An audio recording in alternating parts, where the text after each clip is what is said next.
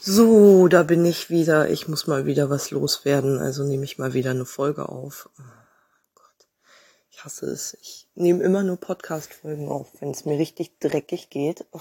Ich weiß. Aber es muss ja raus. Es muss ja raus. Es ist nicht so, als hätte ich da nicht schon drüber geredet und so, aber trotzdem. Es ist gestern passiert. Ich habe deswegen schlechter und kürzer geschlafen und wach jetzt auf und denk immer noch daran. Also nehme ich, nehme ich noch mal eine Folge auf, damit ich noch ein bisschen mehr drüber gequatscht habe und mir selber noch mal ein bisschen mehr ähm, im Kopf geordnet habe, was eigentlich passiert ist und äh, wie ich damit umgehen kann und wie nicht. Mm.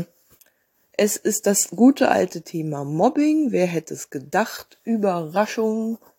Ähm, das mir jetzt, oh Wunder, natürlich auch in der Ausbildung widerfährt. Und ähm, es gibt eine Mitschülerin, ich weiß nicht, ob ich die schon erwähnt habe, ich denke schon. ähm, ich sage auch ihren Namen nicht, die ähm, quasi vom ersten Tag an mehr oder weniger beschlossen hat, mich zu hassen. Jedenfalls reagiert sie so auf mich mit Augenrollen, ignorieren, wenn ich sie anspreche. Ähm, mit einfach ruppig reagieren, mich abweisen, la la la.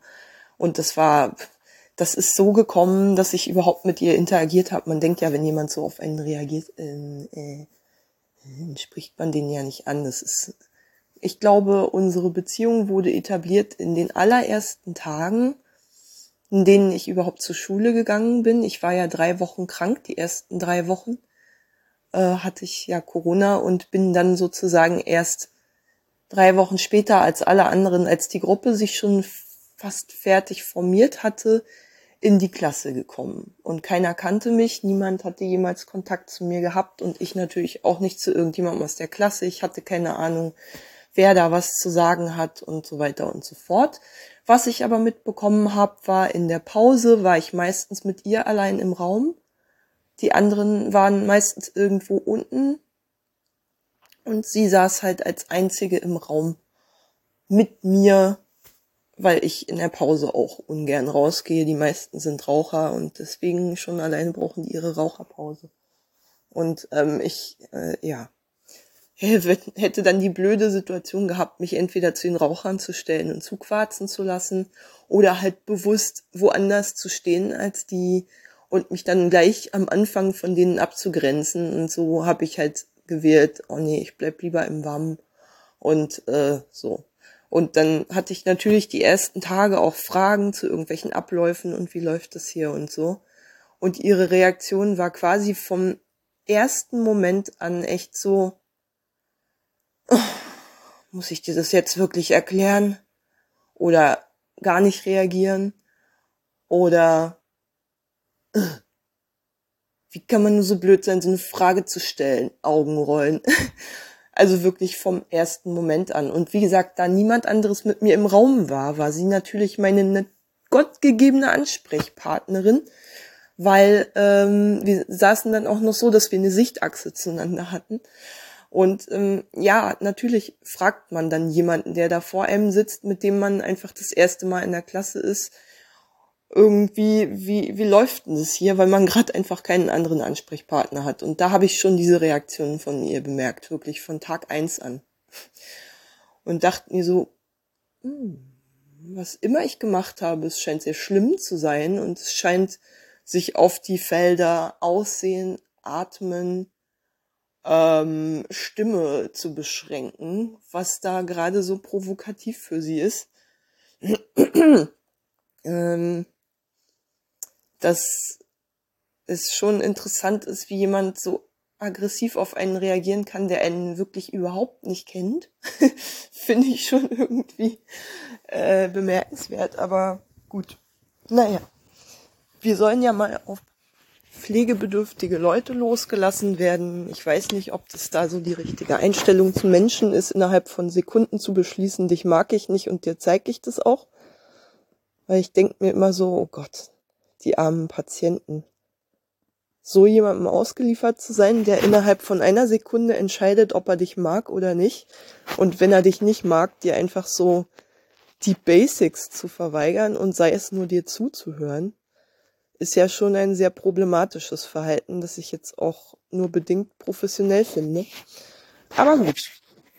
Ähm, ab und zu gab es Momente, da hat sie dann auch mal normal auf mich reagiert und ich habe so nach und nach erfahren, dass sie halt schon ähm, drei Jahre die alte Krankenpflegeausbildung gemacht hat und dann ganz kurz vorm Abschluss stand, dann krank geworden ist und deswegen die Prüfungen nicht machen ablegen konnte und deswegen jetzt quasi mehr oder weniger gegen ihren Willen in äh, der Klasse gelandet ist und eigentlich schon viel früher fertig sein hätte sein sollen, wenn alles gut gelaufen wäre. Und darüber ist sie zu Recht wütend und ähm, ich finde aber, diese Wut gehört nicht an jedem beliebigen Menschen, der gerade mal dumm rumsteht, ausgelassen, aber gut davon mal abgesehen. Ähm, und jedenfalls auf der Station waren wir zusammen eingesetzt im Orientierungseinsatz und wenn wir zusammen waren im, im Raum, dann konnte man die Luft schneiden und jedem war klar, irgendwas ist da atmosphärisch ganz schief und schräg und oll und ja, also ich habe auch beobachtet gelegentlich, wie sie auf andere so reagiert hat. Ähm, aber die Irritationen, Irritationen, um es nett zu formulieren, diese Art von Interaktionen mit ihr, die häuften sich dann. Ab und zu ist man ja leider doch mal in der Gruppenarbeit und es ist ein Lottospiel. Manchmal reißt sie sich zusammen und verhält sich wie eine 25-Jährige und dann gibt's die Momente, wo sie einfach keinen Bock hat und echt mal richtig laufen lässt, so. Ähm, und sich komplett gehen lässt. und komplett aus, komplett ausagiert, was sie von mir hält. Und es scheint jetzt ein Next Level erreicht zu haben. Ihre Antipathie für mich muss jetzt so manifest sein, dass sie schon anderen beigebracht hat, wie scheiße ich bin, weil ich habe während des Orientierungseinsatzes gemerkt, wie eine Mitschülerin, die zuvor, also zu den ganz wenigen gehörte, die als ich frisch in die Schule gekommen bin nach Länge der Krankheit, ähm, tatsächlich angeboten hat, mich zu unterstützen und mir ihre Aufzeichnungen gegeben hat. Das hat so gut wie keiner gemacht. Ähm, ich wusste ja auch nicht, wen ich ansprechen kann und so. Ähm, ja, ich wusste nur eben diese Mitschülerin, die mich offensichtlich nicht mag, die habe ich natürlich nie getraut, mich zu, äh, mich getraut, sie zu fragen oder um Hilfe zu bitten, weil mir war schon klar, dass die mir nicht helfen wird. So, das war völlig klar. Ähm, also von wegen Aufzeichnungen äh, kopieren lassen und solche Sachen. Nein, das wäre nie, hätte sie nie gemacht. Und ähm, das war das Einzige, was ich wusste. Ansonsten wusste ich nur, hier sitzen ganz viele neutrale Menschen und ich weiß nicht, wen ich fragen kann. Und in der Situation, so am zweiten, dritten Tag, hat sie mir dann angeboten, so, du kannst meine Aufzeichnungen mal, ne, also diese andere Mitschülerin, ähm, du kannst meine Aufzeichnungen kopieren, wenn du möchtest. Und ähm, habe ich dann auch angenommen, das Angebot. Und ähm, jedenfalls auf der Station hatte ich dann noch mal eine Situation, wo ich äh, gesehen habe, wie sie gerade auf dem Stationsstützpunkt sitzt und Tabletten zusammensucht. Ist jetzt keine Tätigkeit, die meistens unter totalem Zeitdruck passiert. Wenn man Azubi Tabletten suchen lässt, weiß man schon, das dauert ein bisschen länger in der Regel, weil die ja noch ein bisschen, wenn die jetzt nicht gerade im dritten Lehrjahr sind, da halt noch nicht die Routine von der Fachkraft haben. Und es ist halt auch so, dass man häufig den Wirkstoffnamen kennt und dann erstmal das richtige Präparat finden muss und so. Und äh, das, das, äh, ja, die Tablettenverwahrung ist auch so ein bisschen unsystematisch. Das heißt, äh, die liegen manchmal auch ein bisschen kreuz und quer und unordentlich. Mm, und das ist nochmal eine besondere Herausforderung. Jedenfalls war mir klar, sie steht jetzt nicht unter Zeitdruck oder sowas. Oder jedenfalls habe ich so eingeschätzt. Und ich hatte gerade nichts zu tun und habe sie dann einfach mal so gefragt, ja, wie kommst du hier auf der Station zurecht und äh, was machst du, äh, um dich so ein bisschen einzufügen? Und darauf hat sie gleich reagiert mit, du, also ich habe jetzt keine Zeit dafür und überhaupt, äh, das ist jetzt nicht wichtig. Also, nee, ich, ich, ich kann dir da nicht helfen.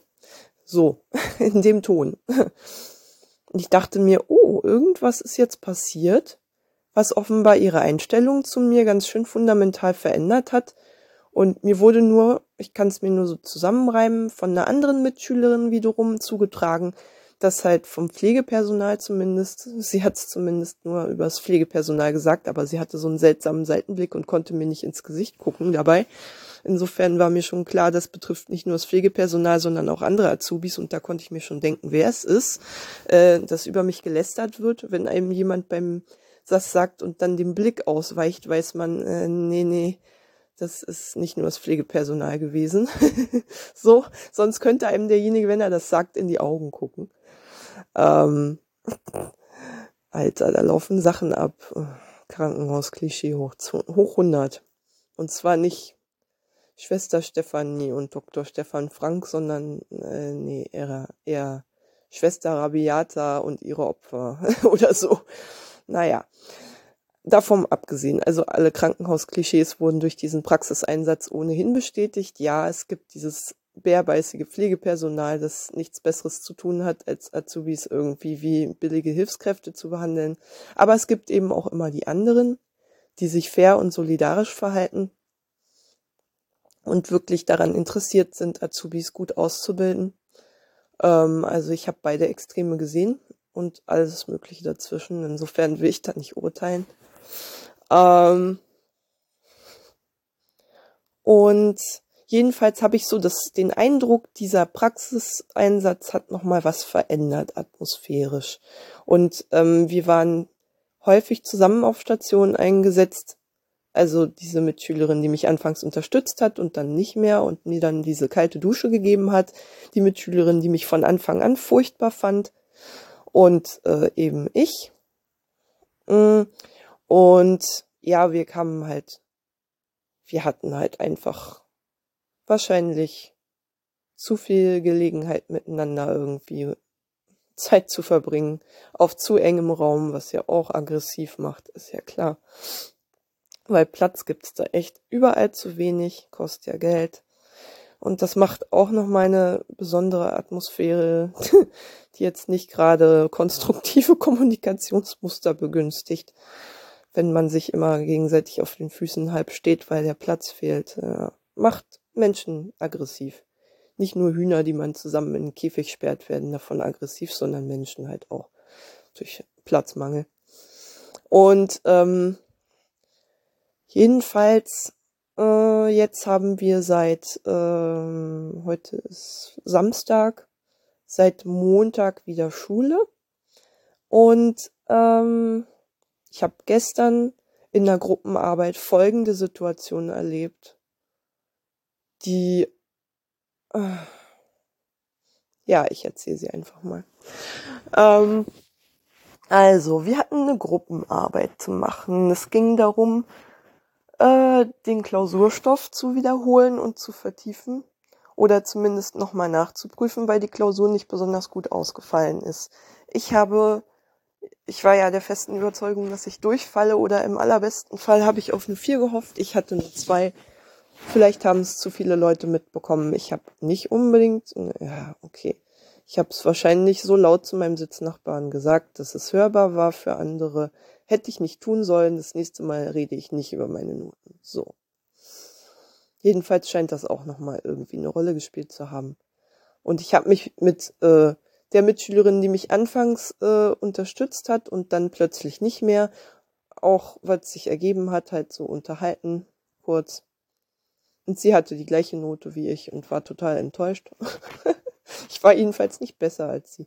Ist ja in Schulkontexten auch immer so ein Ding, dass sich Schüler ständig fast automatisch in Konkurrenz zueinander setzen. Ähm, ich habe das auch noch ganz schön drin vielleicht, ähm, dass ich mich mit anderen vergleiche, was einfach albern ist, aber es liegt halt am Notensystem. Wenn man irgendwie so kategorisiert wird, dann ist das ja schon miteinander verglichen werden und die Wahrscheinlichkeit, dass man sich dann als Konkurrenten begreift, ist eben nicht gerade gering. Überhaupt immer, wenn eine Prüfung da ist, die entweder bestanden werden kann oder nicht, den findet ja schon ein Vergleich zwischen den Schülern statt. Und wo Vergleiche stattfinden, da wird auf jeden Fall Konkurrenzverhalten geschürt und so. Und äh, naja, es ist nicht zu vermeiden. Das bringt das Instrument Noten oder Prüfungen halt so mit sich. Ähm, war sicherlich atmosphärisch, vielleicht so als Hintergrund. Ähm, wir hatten die Klausur allerdings schon den Vortag davor zurückbekommen, könnte mit reinspielen. Ich weiß nicht. Jedenfalls hatten wir diese Gruppenarbeit, um nochmal damit anzufangen zu einem Klausurthema, zu dem wir uns zehn Quizfragen ausdenken sollten.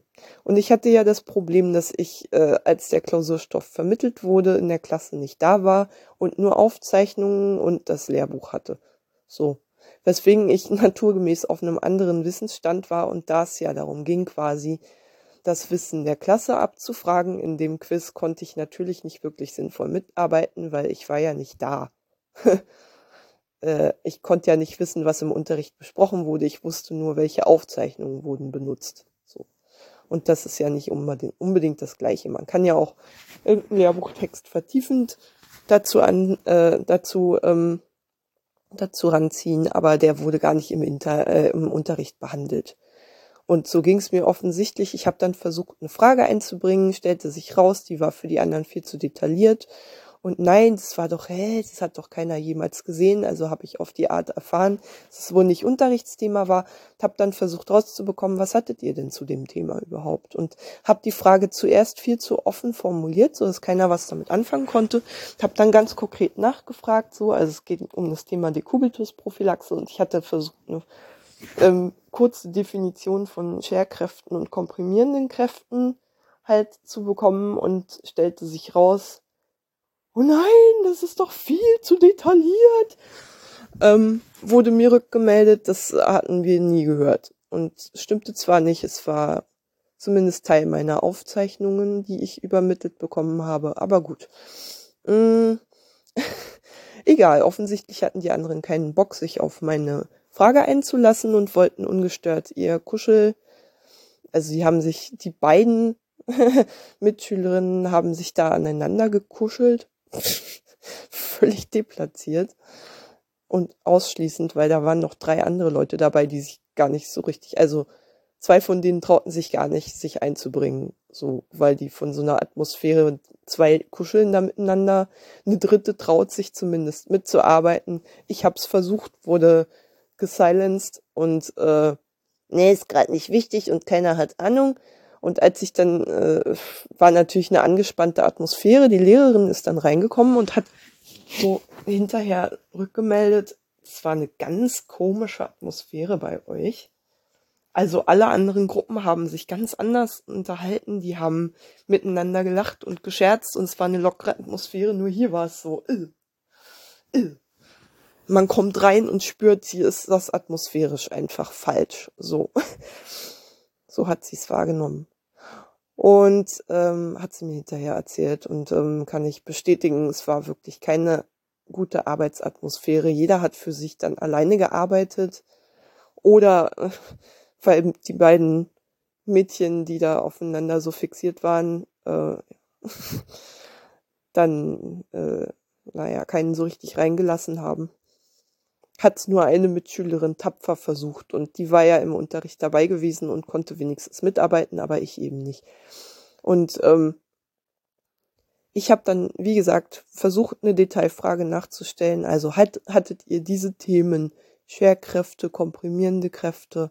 Ja, nein.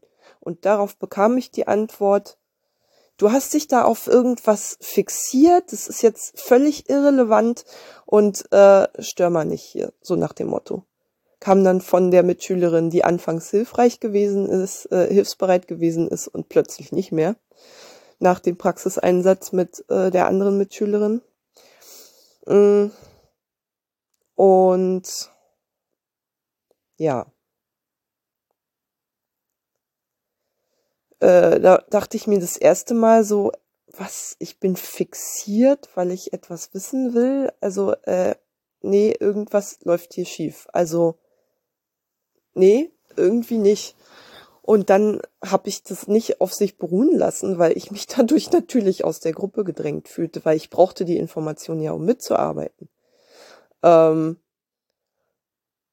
sinnvoll, weil ich musste ja auf einen Wissensstand gebracht werden. Und dann kam, dann hat sich äh, diese Mitschülerin, die, die das gesagt hatte, dazu verstiegen, ja, du musst doch nicht so tun, als wärst du nicht da gewesen.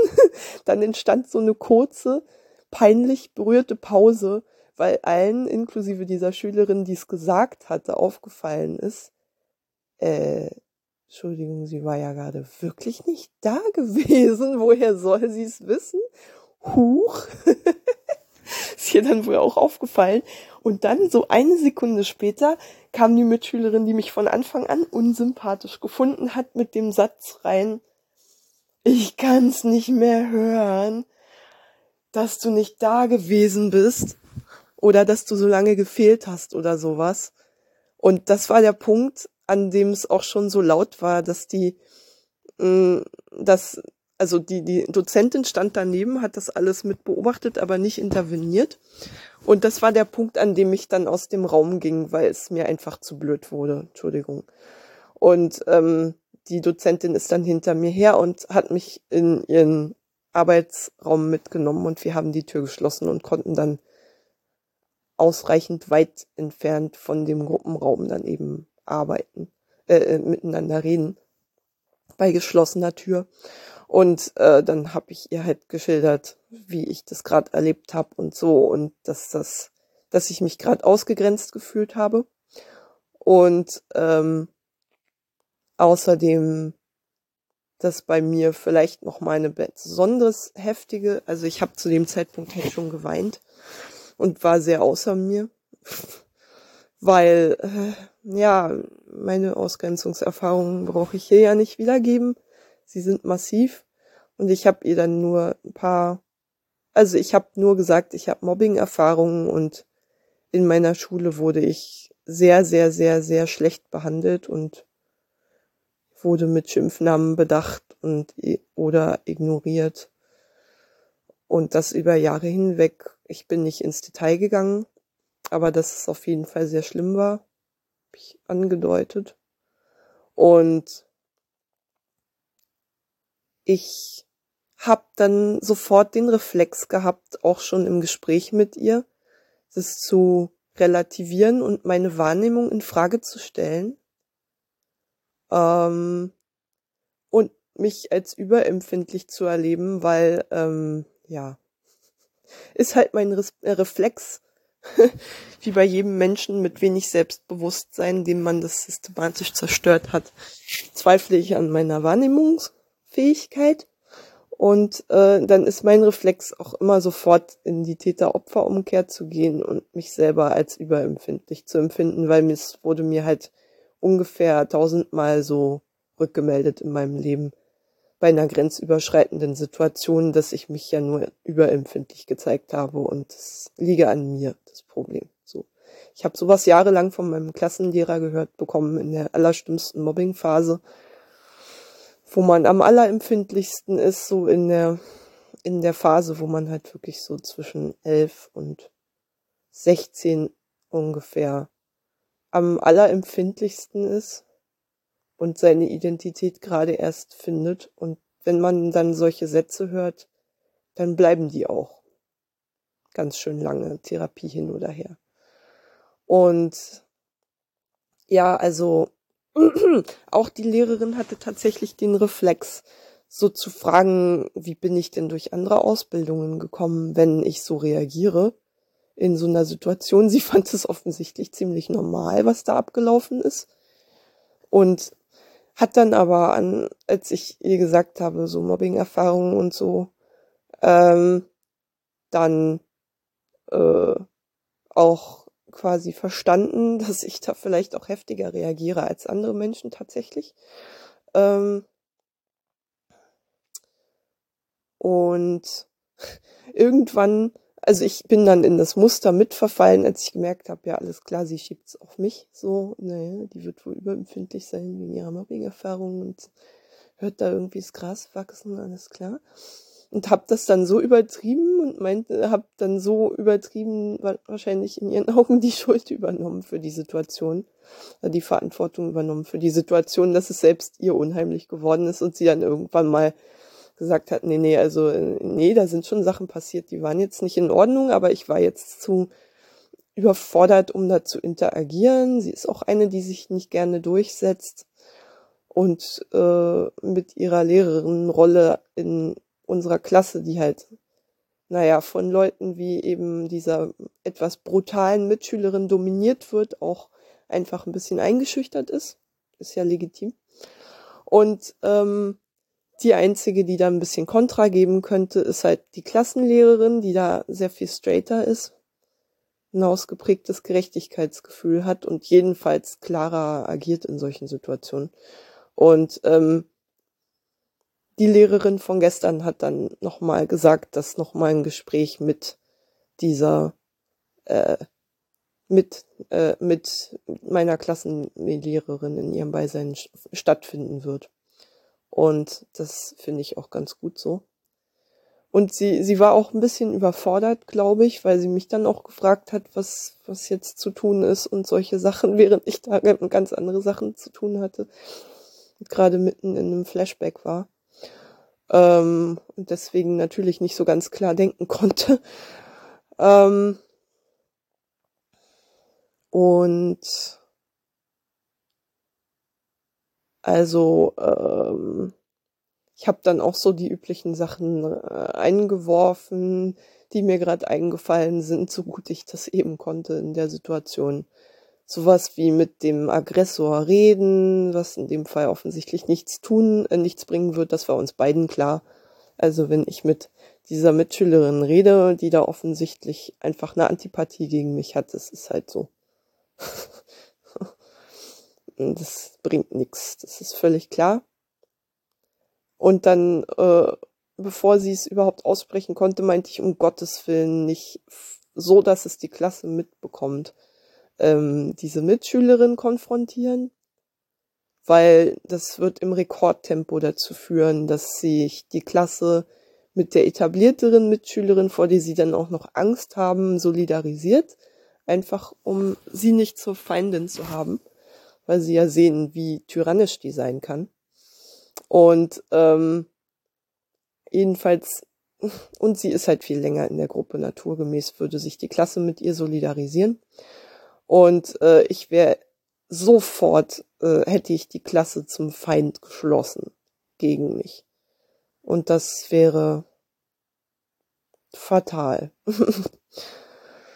Und deswegen fällt mir ehrlich gesagt nichts Besseres ein, als wirklich darauf zu bestehen, dass es nochmal das Gespräch im Beisein der Klassenlehrerin gibt, das nur mit mir stattfindet und der Lehrerin, die gestern da war.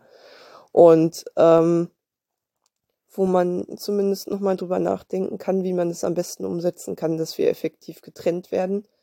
Weil das war dann auch die einzige Idee der Lehrerin, dass man halt sich möglichst aus dem Weg geht. Was dann natürlich bedeutet, dass ich an irgendwelchen Themen nicht mitarbeiten kann, die mich eigentlich interessieren und dann in andere Gruppen gehen muss bei Gruppenarbeiten. Und das wollte ich halt heute äh, gestern vermeiden, dass ich mir eine Gruppe aussuche, die mich nicht interessiert weil ich einfach Angst vor dieser Schülerin habe. Und warum sollte ich mich da einschränken müssen? Es ist eigentlich scheiße.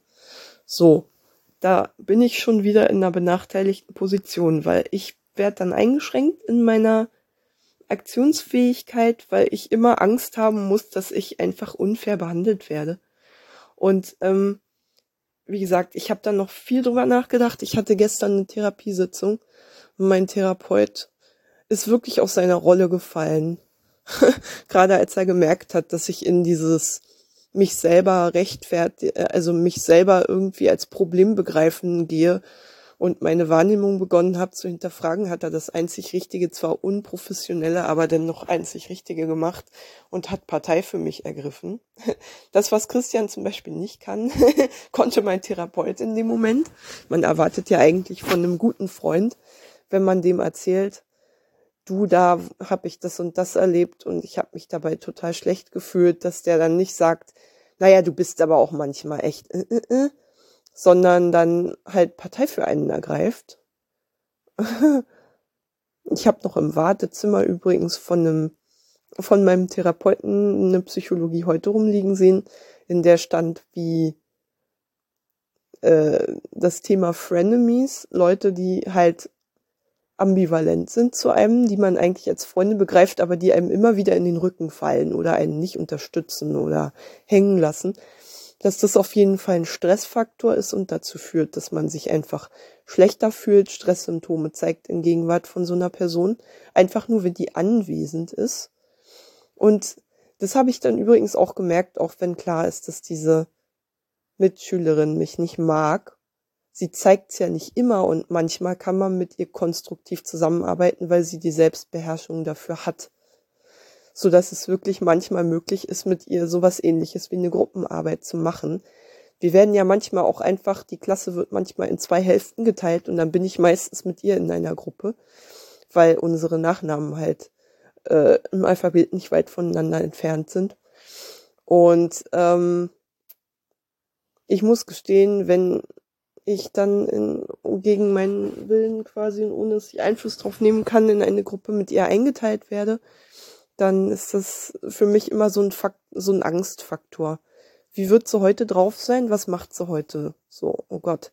Es kann einigermaßen entspannt laufen, aber es ist immer so ein, man weiß es nicht. Wird sie heute wieder angreifen? So. Mm. Und das macht natürlich eine angespannte Atmosphäre ohne Ende. Und die spüren auch andere. Das ist als atmosphärische Störung ja auch auf der Station im Praxiseinsatz aufgefallen, so dass mich schon andere Pflegekräfte darauf angesprochen haben, was immer da zwischen dir und dieser äh, läuft. Nein, also dem Namen läuft. Ja. Also, ja. Warum zensiere ich mich eigentlich die ganze Zeit? Ich habe von meinen Klienten auch immer die Vornamen benutzt. Warum sollte ich die von Mitschülern nicht nehmen? Also ganz ehrlich, es ist albern. Wenn sowieso in der Klasse mal rauskommt, dass ich diesen Podcast führe, dann bin ich sowieso tot. Also was soll's. Äh, ich darf einfach nicht ich muss einfach dafür sorgen, dass dieser Podcast einfach niemals in der Schule bekannt wird, weil das wäre viel zu viel. Nein, wäre viel zu intim. so. Und ich muss tun nichts vermeiden, dass irgendjemand in der Klasse mitbekommt, dass es den gibt. So. Insofern, so. Ich sag jetzt einfach mal ihren Namen. Sophie ist die Schülerin. Heißt die Schülerin. Ähm, die mich disst. Und ähm, ich hab mir auf jeden Fall ich, ich bin dann ja in den Reflex verfallen, auch gestern den ganzen Tag noch. Also durch meinen Therapeuten wurde ich darin bestärkt, dass äh, ich halt ne, in meiner Wahrnehmung richtig liege ähm, und da Grenzüberschreitungen stattgefunden haben. Ähm, und ich nicht nur einfach überempfindlich bin. Was denn, du wurdest doch nur äh, äh, äh genannt reg dich doch nicht so auf, das machen alle hier so. Nein. Ähm, ja, um das mal zu persiflieren, eigentlich ist mir ja auch klar, wenn solche Sätze fallen wie du bist nur überempfindlich oder äh, komm, das wird hier halt so gemacht. Ist doch völlig in Ordnung, da muss man sich ein dickes Feld zulegen. Sind alles mal Indizien dafür, dass eine Grenzüberschreitung stattgefunden hat und da eine, ein Verhalten geduldet wird, das eigentlich nicht in Ordnung ist. So. Und ähm, ich muss einfach sagen, in dem Moment, als ich aus der Therapie kam und mein Therapeut mich bestärkt hat, sogar indem er aus der Rolle gefallen hat, äh, ist und das später nochmal sogar gesagt hat, ist mir ja aufgefallen, aber ne, dennoch. Ähm, und mir ganz klar Rückendeckung gegeben hat, halt in meiner Wahrnehmung, dass da Grenzüberschreitungen stattgefunden haben und dass ich im Recht bin. Ähm, das war sehr hilfreich. Aber nach der Therapie habe ich dann noch mit meiner Mutter telefoniert und mit Christian und beide haben erstmal reagiert mit, also meine Mutter O-Ton, ja, das ist halt so in dem Bereich, da kann man nichts machen. Und Christian mit, ja, du kannst aber manchmal auch echt nervig sein. Und da muss ich an diesen Text aus Psychologie heute über ambivalente Kontakte nachdenken. Leute, die einem nahestehen, aber einen nicht unterstützen. Und mir sind ein oder zwei Dinge aufgegangen, nämlich, dass ich bei meiner Mutter wahrscheinlich schon gelernt habe, alles klar, die ist nicht wirklich auf meiner Seite, sondern wägt immer ab und jedenfalls will sie mich nicht unterstützen, bevor sie sich zu viel Mühe macht. Also sie war auch immer mal wieder anders, aber das konnte halt von Sekunde zu Sekunde sich ändern. Mal hat sie mich unterstützt, dann mal nicht. Und äh, das habe ich dann offensichtlich so gelernt, dass ich das in der Beziehung zu Christian dann auch so gefahren habe, so dass er offensichtlich sich total safe damit fühlte, als erste Reaktion auf das, was ich erzählt habe, dann erstmal rea zu reagieren mit, ja, Moment, äh, du kannst aber auch echt nervig sein. und ich kann mir schon vorstellen, warum die so reagiert haben und sich erstmal schön mit den Tätern solidarisiert hat. Mm. Ich habe ihm dann rückgemeldet, Christian, also findest du es gerade wirklich angebracht? Ich meine, wie hättest du dich in meiner Situation gefühlt? Und äh, nein, ich bin nicht nur überempfindlich, ich finde, da sollten, also da sind ein paar Grenzen überschritten worden und das sollte klar sein. Aber ich brauchte eine Weile, um das so deutlich zu machen, die Haltung. Und es hat natürlich Kraft gekostet. Und dann ist mir aufgefallen, dass ich dieselbe Haltung ja auch äh, gegenüber Lena häufig habe, wo ich dann verstehen kann, dass sie ähm, sich zögert, also zögert, sich mir anzuvertrauen, wenn ich dann ähm, auch so reagiere auf sie und mich nicht auf ihre Seite stelle und sie sich von mir nicht unterstützt fühlt und wie schmerzhaft es sein kann, das von jemandem, der einem nahesteht und der einen gut kennt, halt zu erfahren. Ähm, oh Mann, das tut mir so leid. Ich finde das echt.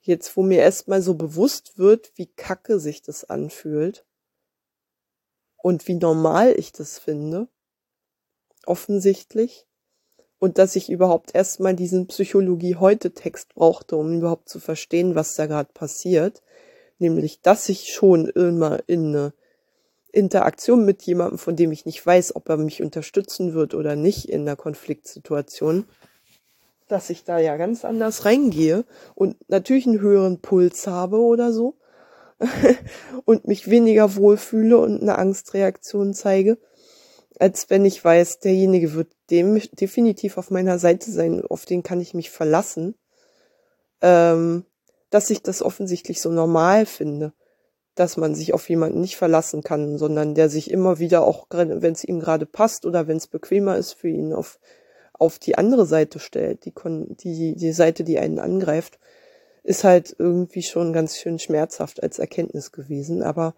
danke Psychologie heute an der Stelle manchmal hast du doch echt nicht nur Küchenpsychologie zu bieten. Mm. das nehme ich mal mit als Thema in die Therapie das nächste Mal. Ähm, definitiv. Wie kann man irgendwie sich in ambivalenten Beziehungen verhalten?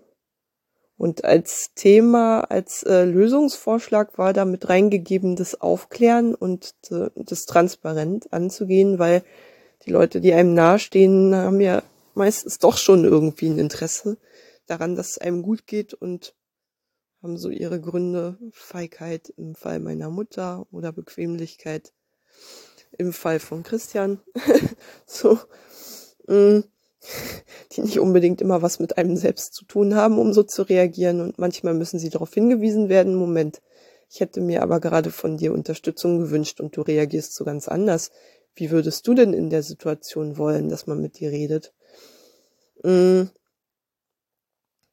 Oder einfach so, Moment, ich habe mich gerade von dir nicht unterstützt gefühlt, ich hätte mir das und das gewünscht, ähm, dass du vorbehaltlos meine Position einfach unterstützt. Ja, Und Lena, du wirst das wahrscheinlich nicht hören, aber ich versuch's. Wirklich. Echt besser zu machen und sensibler zu sein, weil es tut mir echt leid. Es tut mir wirklich leid, dass ich so ein abgefucktes Beziehungsmuster habe, ey. Ist echt traurig.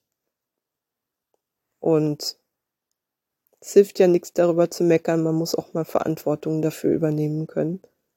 Und ähm, Lena hat das ja schon öfter mal angesprochen in unserer Freundschaft, dass sie sich von mir manchmal nicht unterstützt fühlt und hinterfragt fühlt, wo sie sich einfach Rückendeckung wünscht. Aber bei dir, Lena, ist es nochmal was Besonderes, weil du willst häufig darin unterstützt werden, dich selbst abzuwerten und das werde ich auch in Zukunft nicht machen können. So. Ich werde dir auch in Zukunft nicht sagen, dass du ein schlechter Mensch bist, wenn du gerade wieder in deinem Selbstkasteiungsmodus bist. Nein. Kann ich nicht. Also, das ist auch die Grenze, die ich in Zukunft nicht überschreiten möchte, nach Möglichkeit wenn jemand sich selbst abwertet und darin Unterstützung erwartet, das kann ich nicht mitmachen. Nein. Ich kann niemanden abwerten, von dem ich der festen Überzeugung bin, dass er ein wertvoller Mensch ist und sich gerade schadet damit. Tut mir leid. Nein. Sowas hat keiner verdient. Sich selbst so zum Feind zu haben und ich möchte mich dann nicht zum Komplizen machen. Von jemandem, der sich gerade selbst befeindet.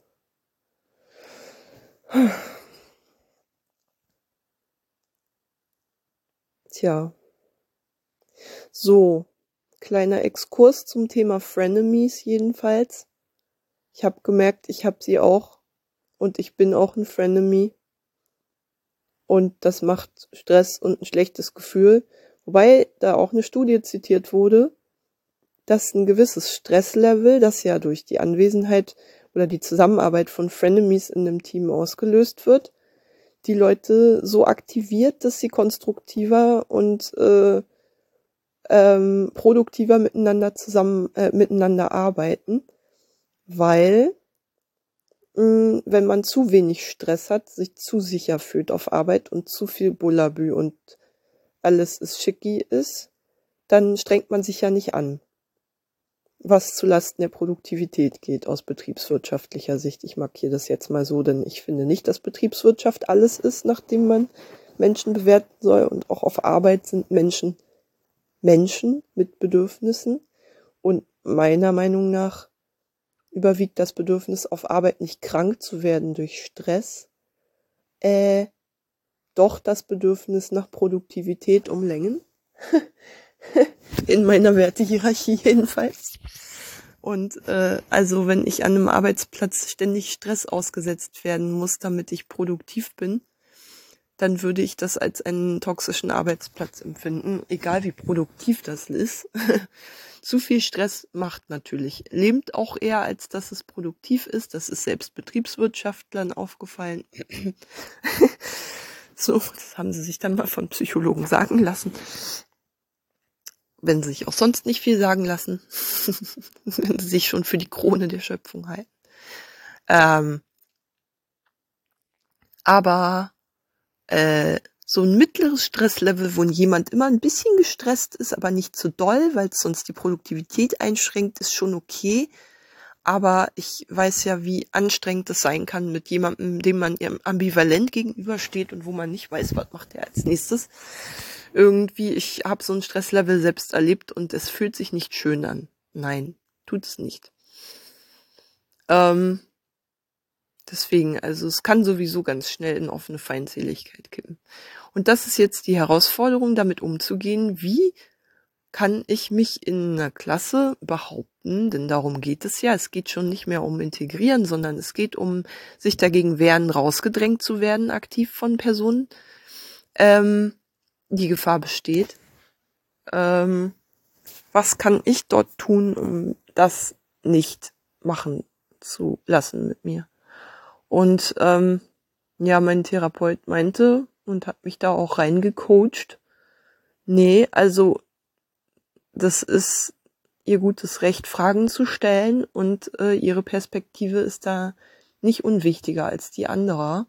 Und äh, sowieso ist mir ja selber schon aufgefallen, wenn man irgendwie eine Frage als Fixierung bezeichnet oder sonst wie mit Pathologisierungen arbeitet, ist eh schon eine Grenze ordentlich überschritten worden.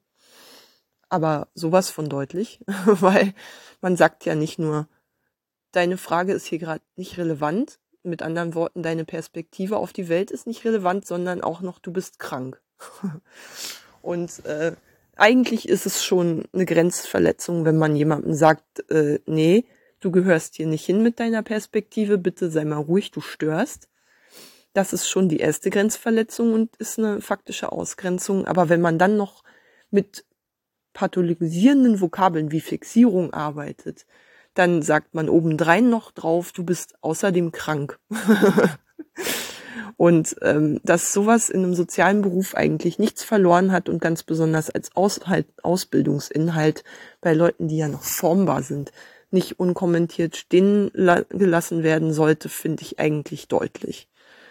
Offensichtlich. Und wenn man sowas in der Ausbildung schon lernt, dann macht man es auch im späteren Berufsleben, weil man gemerkt hat, man kommt damit durch. Und das ist das falsche Signal für Menschen, die noch lernen und die sich noch ihre Regeln selber ausprobieren müssen. Ähm, also, ich glaube, ehrlich gesagt, und solche Sätze wie, die dann noch gefallen sind, also das ist ein Satz wie, ich kann's nicht mehr hören, dass du, dass du äh, so lange krank warst oder dass du so lange gefehlt hast. Echt in einem sozialen Bereich eine fette Grenzüberschreitung darstellen. Wir sind ja nicht unter Handwerkern oder so. Die sind halt dafür berüchtigt, dass es nicht so, nicht jedes Wort auf die Goldwaage liegen, wie es so schön heißt und gerne mal sehr ruppig miteinander umgehen, aber wir arbeiten ja mit sehr, sehr, sehr verletzlichen Menschen. Und da muss man einfach so dieses gewisse Fingerspitzengefühl haben, das einen dann dazu bringen sollte, zu wissen, in dem Moment, in dem man so einen Satz sagt, Moment, Alter, was habe ich hier gerade gesagt? Das geht ja eigentlich mal gar nicht. Also sowas von gar nicht, weil egal wie genervt man ist, ähm, ich finde Menschen, die mit anderen Menschen und besonders so verletzlichen Menschen noch dann noch unter Bedingungen von einer Machtbeziehung, in der sie der stärkere Part sind, äh, umgehen, sollten sich echt ein bisschen im Griff haben und nicht alles einfach so rausplauzen, was ihnen in den Sinn kommt. Und wenn sie mal genervt sind von jemandem, dann müssen die auch Mittel und Wege finden, das anders zu kommunizieren oder einfach mal professionell damit umzugehen und das vielleicht gerade mal nicht auszuagieren, selber mal zu erkennen, Moment, äh, irgendwas verärgert mich gerade an demjenigen, aber äh, der Patient kann da nichts dafür, das ist mein Film und ich fahre den jetzt mal bitte nicht. so. Ich lasse den Patienten jetzt nicht spüren, wie sehr er mich gerade triggert oder was, dass er mich gerade irgendwie in eine Situation bringt, wo ich mich nicht mehr professionell verhalten kann dann ist es die gottverdammte Aufgabe von jeder halbwegs professionellen Pflegekraft oder jedem anderen Menschen in einem sozialen Bereich, denn das passiert tagtäglich. Wir haben mit wahnsinnig vielen Menschen zu tun und manche davon erinnern uns einfach an Leute, die uns unsympathisch sind. Vom ersten Moment an denken wir uns der schon wieder oder die schon wieder. Und dann ist es die verdammte Aufgabe von jedem Menschen im sozialen Bereich, diesem Menschen trotzdem das Höchstmaß an Hilfe und Unterstützung zuzugestehen, dass wir in der Situation auch erfahren wollen würden, weil wir uns verdammt nochmal in solchen Gefühlen nicht komplett ergehen dürfen. Weil am Ende entscheiden wir nach Nase, ob jemand gerettet wird oder nicht. Das kann es ja wohl nicht sein. In einem Pflegeberuf hat sowas nichts zu suchen. So. Bei einer Reanimation kann man ja auch nicht überlegen, finde ich, den Patienten, der da gerade mit Herzstillstand vor mir liegt, sympathisch oder nicht, sondern da muss man einfach reanimieren. Punkt. Sonst stirbt der Mensch. Es ist eine verdammte Aufgabe, jedem Menschen, ob du ihn magst oder nicht, zu helfen. So. Punkt um. Und ähm, ich glaube ja ehrlich gesagt, man übt ja auch auch wenn man natürlich nicht in einer Patienten-Pflegerbeziehung zueinander steht, auch mit, Azubis schon irgendwie so einen Umgang mit Kollegen. Und auch mit Kollegen muss man ja vielleicht mal zusammenarbeiten, von dem man sich denkt, boah, der schon wieder, ist der heute im Dienst? Och nee, ich könnte glatt mal kündigen. Und trotzdem musst du unter Umständen, zum Beispiel in einer Situation wie einer Reanimation, was jetzt ein Extrembeispiel ist, wo man wirklich miteinander funktionieren muss, darüber hinweg gucken können. Weil man kann immer in eine Situation kommen, wo man wirklich darauf angewiesen ist, dass man miteinander kommunizieren kann und miteinander funktioniert, weil sonst der Patient einfach gefährdet ist dadurch. Und deswegen ist es nämlich nicht banal, wie Azubis miteinander umgehen, weil sie so auch mit Kollegen umgehen werden. Und das bestimmt darüber, ob man in der Lage ist, als Team zusammenzuarbeiten, um einem Menschen zu helfen oder eben nicht. Und das ist für mich eigentlich immer klar. Das Patientenwohl ist gefährdet bei jeder Form von gestörter Kommunikation. So. Und wenn man, wenn man da irgendwie eine Ego-Show draus macht und sich entscheidet, mit dem arbeite ich zusammen und mit dem nicht, man muss immer dran denken, man könnte in eine Situation kommen. Aus irgendeinem Grund muss man zusammenarbeiten und sei es nur Aufgaben delegieren können. Und dann darf man auch nicht die ganze Zeit in der Ecke stehen wie ein äh, eingeschnappter Teenager und sich denken, oh Mann, warum delegiert der jetzt was an mich oder umgedreht? Nö, ich mach jetzt nee, ich, ich gebe dem jetzt keine Aufgabe, weil ich will den gar nicht im Team haben. Und vielleicht ist aber irgendeine Aufgabe noch unerfüllt und derjenige ist der Einzige, der sie gerade ausfüllen kann. Es kann immer zu solchen Situationen kommen. Man darf das halt nicht vergessen. Und wir sind noch im Orientierungseinsatz und sollten den Laden am Idealfall nicht alleine schmeißen. Aber auch da kann es zu Situationen kommen, wo die anderen Pflegekräfte zum Beispiel durch eine Reanimation zu beansprucht sind, um noch die Station nebenher irgendwie halbwegs am Laufen zu halten und auch dann muss man als Azubis kooperieren. So. Das ist nicht gewünscht, das ist eigentlich auch nicht der, die Aufgabe eines Orientierungseinsatzes, aber es kann passieren und ich habe es auch erlebt so. Und ja, was soll ich sagen? Es ist so,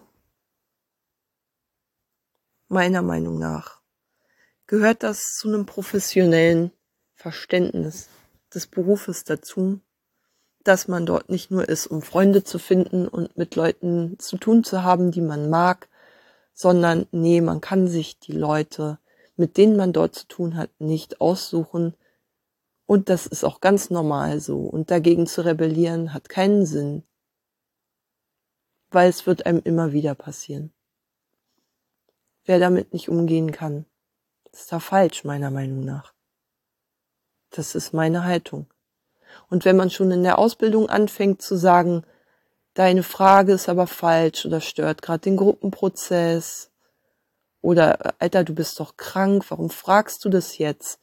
Sind alles Dinge.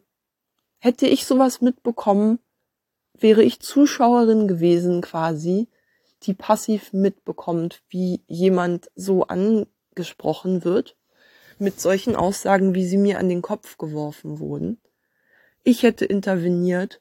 Und das ist ehrlich gesagt der Punkt, an dem ich sage, nee, du bist nicht nur überempfindlich wegen deiner Mobbing-Erfahrung, sondern vielleicht bist du sensibilisierter als andere für Ausschlussmechanismen. Aber da hat definitiv ein Prozess stattgefunden. Wenn der an der Schule geduldet wird, dann bin ich da raus, weil das finde ich nicht akzeptabel. Nicht von der Institution, die sowas ja zulassen muss, noch vom Verhalten der Schüler her und der Lerne, der Lerneffekt, den es auch auf sie hat. Weil das gehört auch mit zur Ausbildung dazu. Man probiert ja auch seine Grenzen aus und guckt, wie weit man gehen kann und so als Schüler, weil man kennt die Regeln noch nicht oder will sie austesten, will sich selber auch innerhalb der Institution austesten und wenn man dann mit Sachen durchkommt, dann ist das verdammt nochmal schlecht wenn es dadurch Regeln etabliert, die eigentlich nicht etabliert werden sollen, wie zum Beispiel, wir entscheiden jetzt mal einfach alle gemeinsam bis auf dich, was hier gesagt werden darf und was nicht. Und was hier gedacht werden darf und was nicht. Und welche Fragen legitim sind und welche krank oder sowas. Wenn sowas stattfindet und nicht von Lehrkräften unterbunden wird oder zumindest problematisch gesehen wird, dann finde ich das echt ein Armutszeugnis muss ich gestehen. Also an so einer Schule kann ich auf jeden Fall nicht lernen, vorbehaltlos. Weil da lernt man die falschen Dinge. Definitiv. Man lernt ja nicht nur Pflegetechniken und Kommunikation und all diese Dinge, sondern ich finde, da gehört auch eine bestimmte Haltung dazu und die muss man anerziehen. Das Problem ist, äh, ich bin ja jetzt schon auf den letzten Minuten, ich mache auch gleich Schluss. Mm, wenn Lehrer sozusagen jetzt Sophie konfrontieren würden mit den Auswirkungen ihres Verhaltens oder Katharina, die andere Schülerin, die, die zuerst nett war und dann jetzt plötzlich nicht mehr, seit sie so gerne mit Sophie kuschelt in Gruppen arbeiten, ähm, die, ähm, da muss ich sagen, das sollte nicht von der Lehrkraft konfrontiert werden, weil dann einfach eine Gruppendynamik entsteht, in der ich ausgegrenzt werde. Ganz klar, weil die beiden anderen sind länger als ich da und ich würde als der Buhmann dastehen, der jetzt irgendwie die anderen vor den Lehrern ankackt. Wer würde im Rekordtempo dazu führen, dass die anderen mich hassen. So. Ähm, Wäre mir völlig klar. Ich kenne Gruppendynamiken in- und auswendig, ich weiß, wie das läuft. da kann man mir ruhig schon mal vertrauen. ist schon okay. Meine Urteilskraft ist da nicht furchtbar eingeschränkt. Mm. Ich habe es halt auch oft genug erlebt. Ähm, dass das manchmal auch echt eskaliert, so eine Konfrontation von bestimmten Leuten. Ähm, und deswegen ist jetzt die schwierige Aufgabe, ich muss mir irgendwie Rückendeckung von den Lehrkräften holen und irgendwie schaffen, dass die Abläufe so organisiert werden, dass ich möglichst von Sophie getrennt werde. Katharina ohne Sophie ist, glaube ich, nicht so das Problem. Die will ja hauptsächlich Sophie imponieren. Ähm, kann auch gelegentlich mal konstruktiv sein, häufiger als Sophie. Und reißt sich meistens zusammen, aber wenn Sophie dabei ist, dann geht halt gar nichts mehr. Hm, Habe ich jetzt gelernt. Also es darf nicht nur sein, dass ich jetzt irgendwie ständig aus Gruppen rausgehen muss oder nicht mitarbeiten kann, weil da Sophie in der Gruppe ist. Das, dann hat sie ja ihr Ziel erreicht ähm, und ein Erfolgserlebnis und wird darin bestärkt in diesem Verhalten. Das kann nicht sein. Ähm, so. Und ich finde, und das ist die Lektion, die ich mir selber auch einfach ins Gehirn tätowieren muss. Ich habe das Recht, so zu sein, wie ich bin und Teil des Gruppenprozesses zu sein. Scheißegal, was andere davon halten. Und wenn die das anders sehen, dann muss ich sie damit konfrontieren, ohne dass ich unsachlich werde. Also das nächste Mal, wenn mir jemand eine Frage verbietet, muss ich irgendwie deutlich machen, dass ich finde, dass jede Frage einfach gestellt werden sollen dürfte und äh, jede Perspektive gleich wichtig ist und dann niemand darüber bestimmt oder bestimmen darf, welche Perspektive jetzt gerade legitim ist und welche nicht. Und wenn mal wieder pathologisiert wird, dann muss ich das ganz klar benennen.